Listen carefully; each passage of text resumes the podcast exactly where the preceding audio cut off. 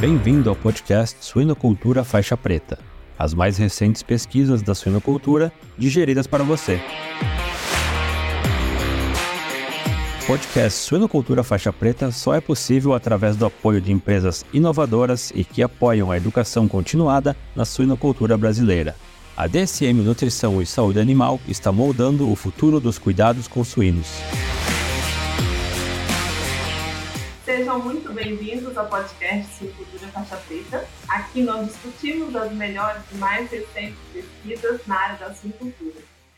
Hoje a nossa convidada é a Aline. Aline, muito obrigada por estar aqui conosco e, por favor, gostaria que você se apresentasse aos ouvintes.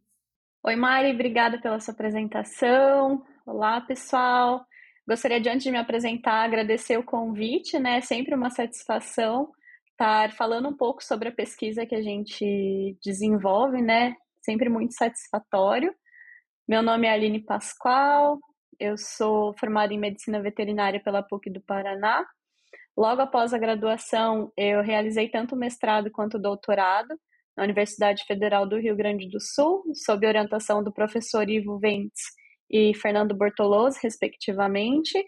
E ainda durante o período de doutorado, eu realizei um sanduíche na Alemanha, onde eu trabalhei com a professora Dagmar Wabeski, e lá foi então o local onde eu desenvolvi algumas das minhas pesquisas, sobre as quais eu vou conversar com vocês um pouquinho. Aline, estava é, lendo o seu trabalho, né? Na verdade, os seus trabalhos, e achei muito interessante, sempre fazendo essa questão de a gente sempre entra na discussão, né, sobre utilização de antibiótico ou não, retira, não só na produção, mas também é, no sêmen, né, que a gente utiliza nas inseminações artificiais das fêmeas.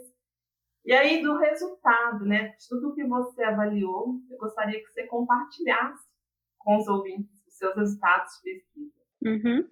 Claro, na verdade, acho que a primeira coisa que é bem importante, Mari, é contextualizar o que, foi minha pesquisa.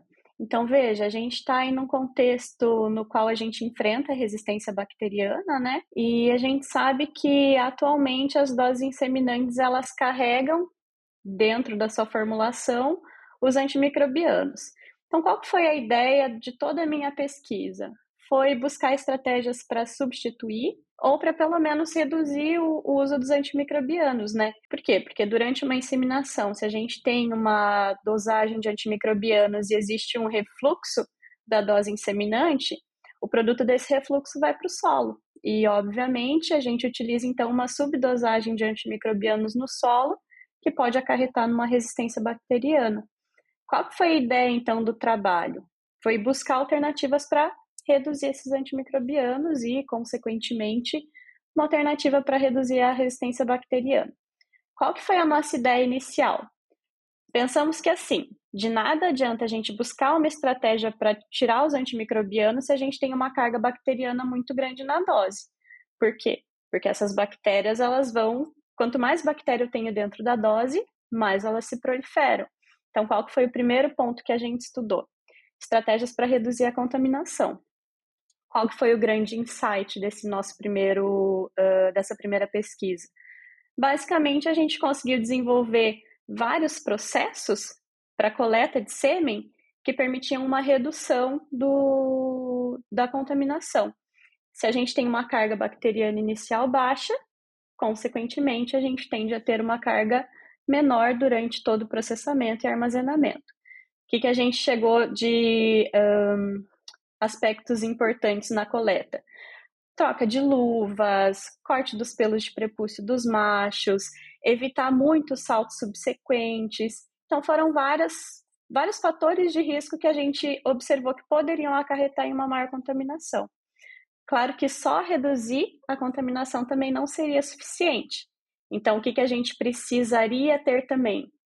Alguma estratégia que dificultasse a vida da bactéria. Então, o que, que eu quero dizer com isso? Reduzir o metabolismo da bactéria para que ela se prolifere menos. Qual foi a alternativa que nós é, estudamos para realizar isso? Reduzir a temperatura de armazenamento.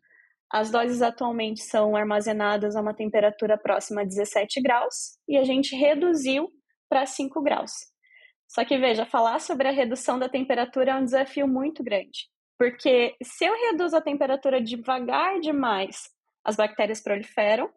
E se eu reduzo a temperatura rápido demais, as bactérias morrem. Mas a qualidade seminal também reduz muito. Isso levou então a um dos primeiros desafios que a gente também desenvolveu na minha pesquisa.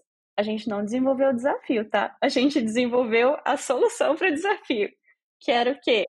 Buscar uma janela ótima de curva de resfriamento, que não fosse abrupta demais, de forma a fazer com que as bactérias morressem e os espermatozoides tivessem uma depressão de qualidade, e nem lenta demais, porque apesar de manter uma qualidade seminal, ela também manteria a proliferação bacteriana.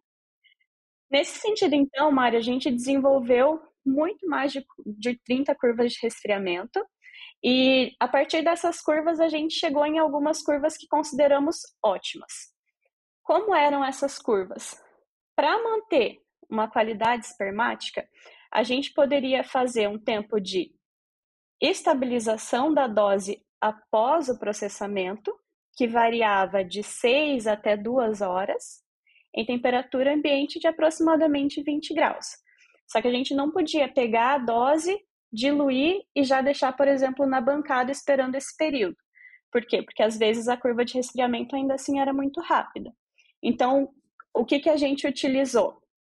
Caixas de papelão, colocamos as doses dentro dessas caixas de papelão e daí deixamos as doses é, nessa temperatura de aproximadamente 20 graus, que é a temperatura de laboratório, por 6, 4, 2 e 0 horas. O que, que a gente percebeu?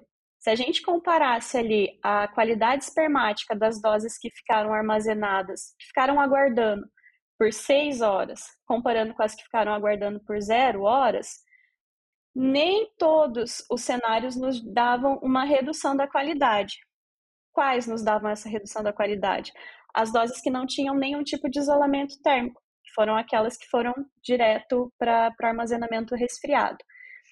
E veja, isso para nós foi extremamente positivo, né? A gente não observou, em todas as doses que estavam isoladas, a gente não observou uma redução da qualidade em termos de motilidade espermática, em termos de integridade de membrana e potencial de membrana mitocondrial a princípio estava tudo maravilhoso, né? Então, se a gente isolar termicamente as doses, a gente pode ter aí um período de 6 a 0 horas e está tudo seguro.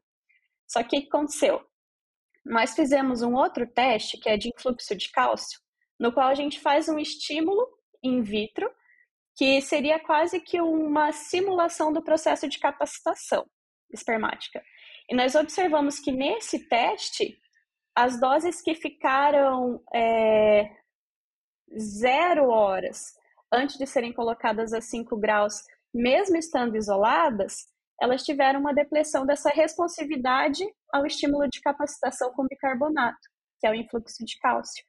Então, nesse momento, a gente entendeu o quê?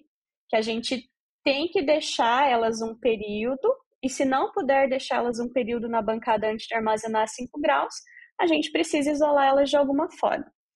Até aí, então, pensamos resolvemos o problema, até que a gente foi verificar a contaminação bacteriana. E nessa avaliação, a gente viu que aquelas doses que ficaram por seis horas armazenadas ali aos 20 e poucos graus, elas tiveram nas 72 horas uma contaminação bacteriana bastante alta, o que pode ser um desafio porque muitas vezes a gente utiliza as doses inseminantes até 72 horas após o processamento. Então, o que, que aconteceu? Nesse sentido, a gente entendeu que existia uma janela ótima ali, que ia promover uma curva ótima de resfriamento quando a gente tivesse doses que passassem por um período de estabilização ou espera por duas a quatro horas e tivessem algum isolamento. Então, a gente colocou é, de, 30, de 13 a 35 doses em caixas de papelão medindo 31 por 21 por 10.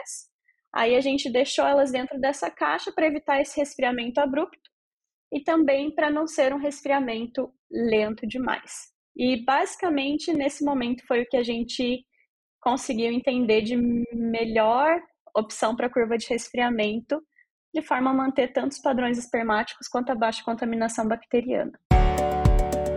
A DSM pode ajudá-lo a preparar, proteger e apoiar a resiliência dos seus leitões, fornecendo experiência local em suínos e soluções completas e personalizadas para ajudá-lo a concretizar a sua visão. A DSM Nutrição e Saúde Animal está moldando o futuro dos cuidados com suínos. Obrigada, Aline. Bom, se você quiser também apresentar, divulgar sua pesquisa aqui, é muito fácil. Basta enviar um e-mail para a sua cultura faixa preta.com.br. Muito obrigada a todos e espero vocês numa próxima oportunidade.